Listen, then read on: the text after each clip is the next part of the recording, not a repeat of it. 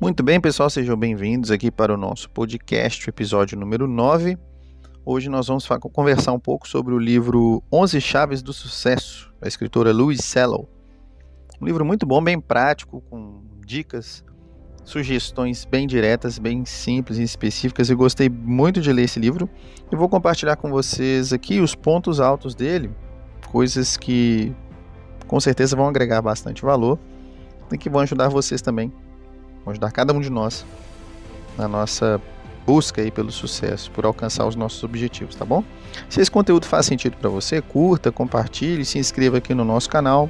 Se você está nos acompanhando pelo YouTube, nós temos também um canal lá no Spotify. Você pode ouvir os nossos podcasts sempre que quiser, tá? E se você está nos acompanhando no Spotify, se inscreva também no nosso canal do YouTube, onde a gente sempre coloca um conteúdo a mais lá, tá bom? Muito bem, vamos, vamos falar então sobre o livro nas lições que a gente aprende, a primeira lição bem interessante que eu achei é, relevante aqui considerarmos é a seguinte: a importância de fazer as pazes com as suas falhas. Faça as pazes com as suas falhas. Você pode ser uma pessoa muito melhor se você lidar com a falha da maneira correta. Se você encarar a sua falha como uma oportunidade de aprendizado e não como motivo para desespero. Você vai se tornar mais maduro, mais forte e mais humilde. Se procurar sempre aprender com as suas falhas. E lógico, procurar não repeti-las, não é? Porque a ideia é que se você falhou, você deve tirar um aprendizado, uma lição daquela falha e daí usar o conhecimento que tem em mãos para não repeti-la posteriormente. A ideia é essa. Então, ao invés de ficar desesperado todas as vezes que falhar, busque aprender com seus erros.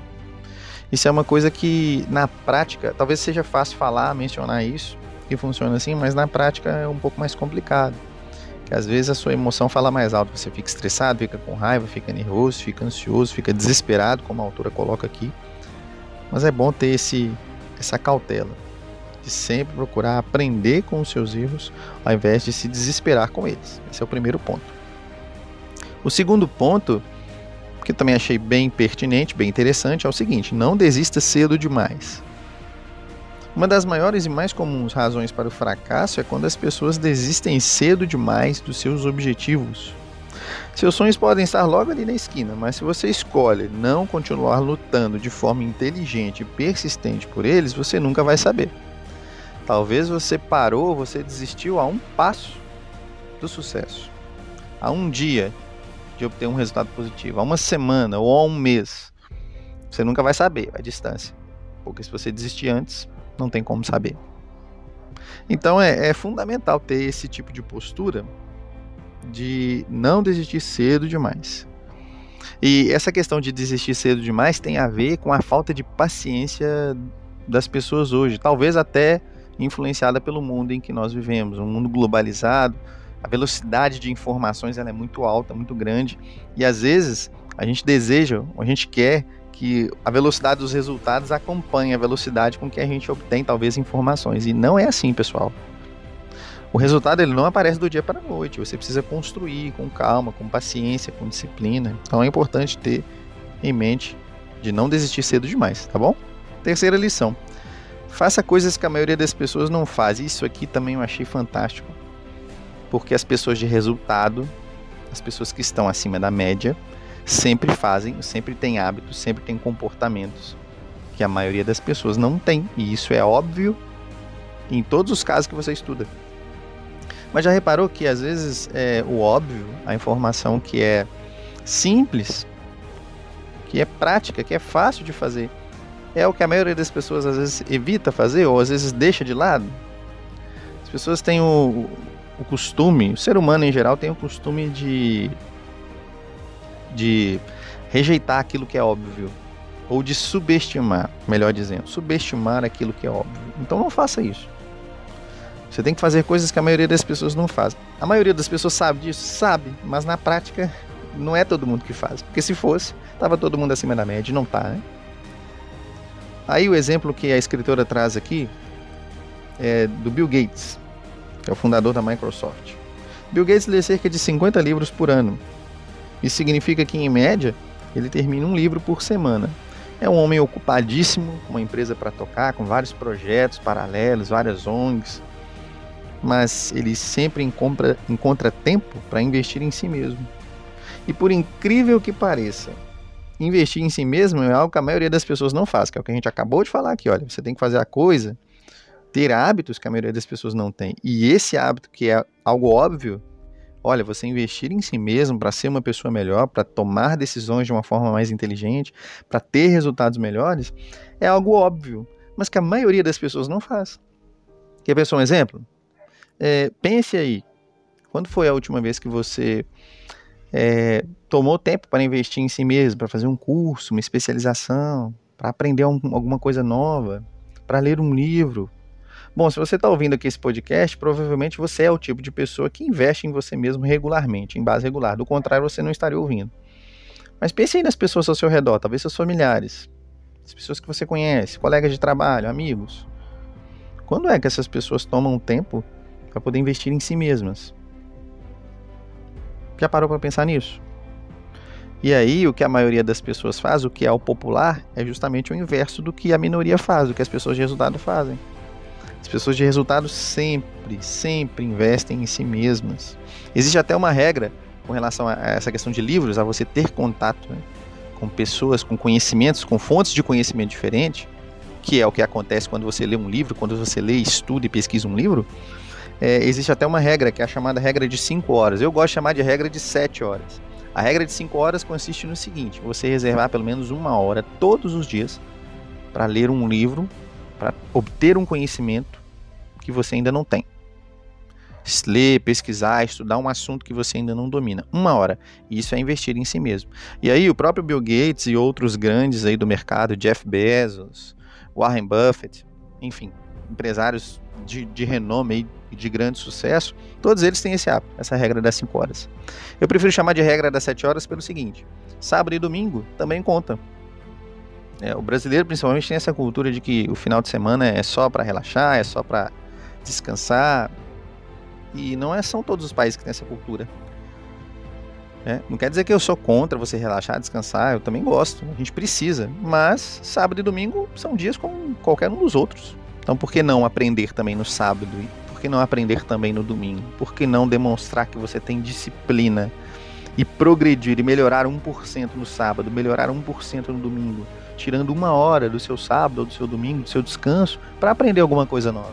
Talvez aprender um idioma, talvez ler um livro que você ainda não leu, assistir uma aula lá no YouTube, fazer um curso. Por que não? Porque é isso que as pessoas de resultado as pessoas de sucesso fazem. E é o que a maioria não faz. E se só as pessoas de sucesso fazem, se você quer ser alguém de sucesso, se você quer atingir suas metas, o que é que você acha que precisa fazer também? E é conforme nós dissemos aqui. É, talvez falar isso aqui no podcast, comentar sobre isso é uma coisa, mas fazer, partir para a prática é outra. Você vai precisar de disciplina. É, você vai precisar se esforçar, você vai precisar ter foco. Então lembre-se, Faça as coisas que a maioria das pessoas não faz, porque você vai ter um resultado que a maioria das pessoas não tem. Entende como uma coisa está relacionada à outra? Seus hábitos, a qualidade dos seus hábitos, a qualidade das suas decisões está entrelaçada com a qualidade dos resultados que você tem. Uma coisa está diretamente ligada à outra. Então, faça coisas que a maioria das pessoas não faz e tenha os resultados que a maioria das pessoas não tem. Isso também é muito importante. Nesse trajeto de fazer coisas que a maioria das pessoas não faz, você tem que lembrar do seguinte, e a autora até menciona sobre isso. Ter o cuidado de não se distrair com coisas que não são essenciais, coisas que não vão te levar mais perto dos seus objetivos. Então pensa no seguinte: quais são os hábitos, os comportamentos que eu preciso desenvolver para ir que vão me levar na direção de onde eu quero chegar? Nisso que você precisa pensar. E aí, quando você pensar nisso, você tem que evitar se distrair com coisas que não vão te levar nessa direção. Porque concorda que se você se distrair com coisas que não te levam na direção que você quer, isso só vai fazer você perder seu tempo, seu recurso e sua energia. E lembre-se, tempo, energia, os recursos são limitados.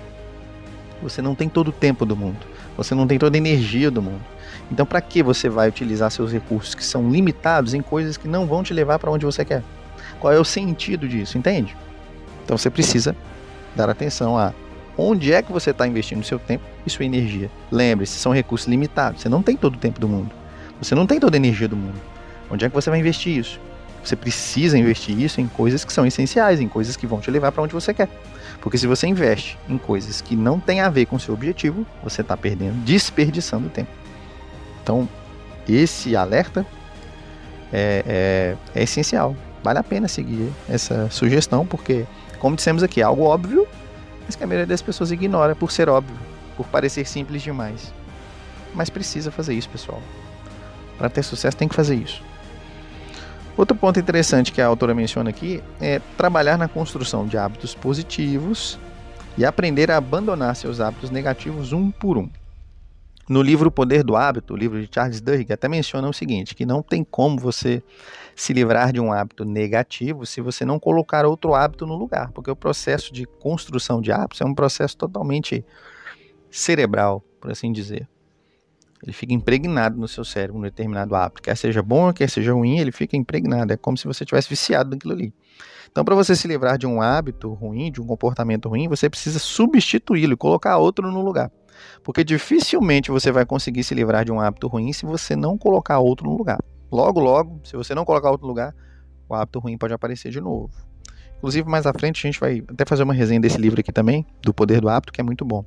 Mas voltando aqui ao que a a escritora Louise Sellow menciona aqui no livro 11 Chaves do Sucesso, ela fala sobre a importância de construir hábitos positivos e aprender a abandonar seus hábitos negativos um por um, ou seja, fazer aí a, a questão da substituição. No lugar de um hábito ruim, você coloca um hábito bom. Você ancora um hábito bom. E aí, quanto tempo você precisa fazer isso? Talvez no início você vai ter que fazer um esforço maior para fazer essa substituição. Você vai ter que fazer um esforço muito grande. Mas depois de um certo prazo, é, as coisas começam a ficar mais fáceis, seu cérebro já começa a repetir no automático. Quanto tempo mais ou menos? Alguns especialistas mencionam que é 21 dias. 21 dias é o prazo aí para você estabelecer um novo hábito. E depois disso já começar o cérebro já fazer meio que no piloto automático. Você vai repetir aquilo ali sem esforço. Alguns especialistas mencionam 30 e até 60 dias. Então, calcula uma média aí. Entre 21 e 60 dias você repete um, um hábito positivo. Como, por exemplo, esse hábito aí da, a regra das 5 horas, a regra das 7 horas, de você separar uma hora por dia para poder investir em você. Faça isso. E aí, com certeza, você vai perceber a diferença dentro de algum tempo e não vai ter que fazer mais o mesmo esforço que fazia no início. Então, trabalhe aí na construção de novos hábitos durante esse período, no mínimo 21 dias, no máximo 60. E aí, a partir desse período, as coisas já vão começar a ficar mais fáceis, porque o seu cérebro já vai estar meio que no piloto automático para repetir um hábito positivo, colocando ele substituindo por um hábito aí negativo. Outro ponto importante que a autora menciona é o seguinte: disciplina é mais importante que motivação. É e sempre vai ser mais importante que a motivação.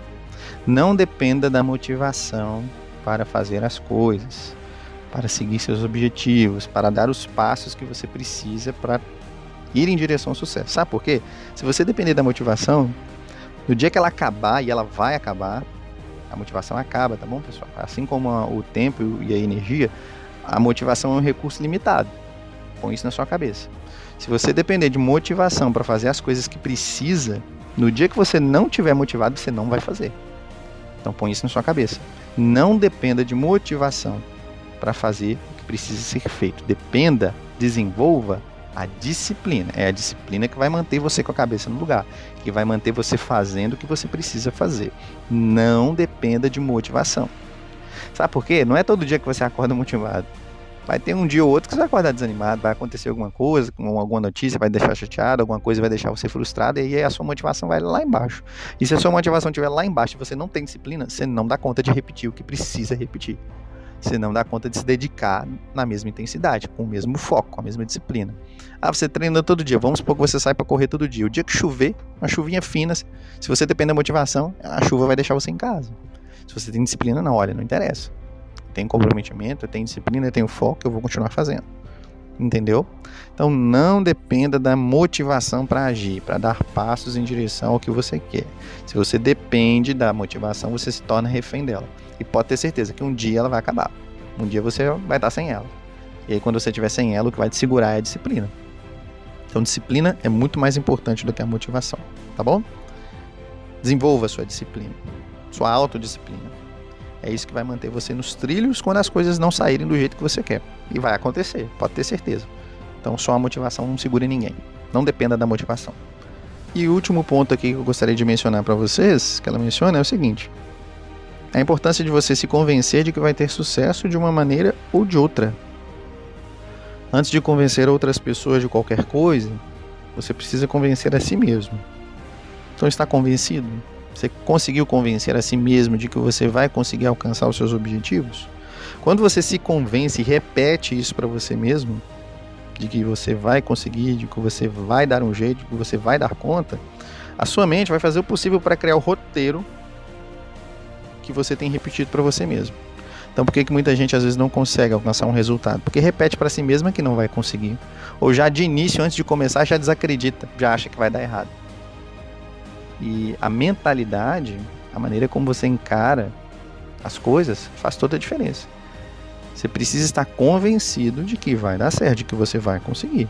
E aí, quando você repete isso para você mesmo, seu cérebro cria o roteiro. Então, se importe em dê prioridade em fazer. Como você vai fazer? Não importa, faça. Aos poucos, conforme você for fazendo, seu cérebro vai te mostrar como fazer. Então, se convença de que você vai ter o sucesso e a sua mente vai criar o roteiro que você precisa para alcançá-lo. Fez sentido para você esse conteúdo? Se sim, curta aqui esse episódio, compartilhe com mais pessoas para que nós possamos agregar valor também para um número maior de pessoas. E nos siga também nos outros canais, no YouTube, aqui no Spotify, se você ainda não segue, tá bom? Pessoal, muito obrigado pela audiência e até o nosso próximo podcast. Um abraço.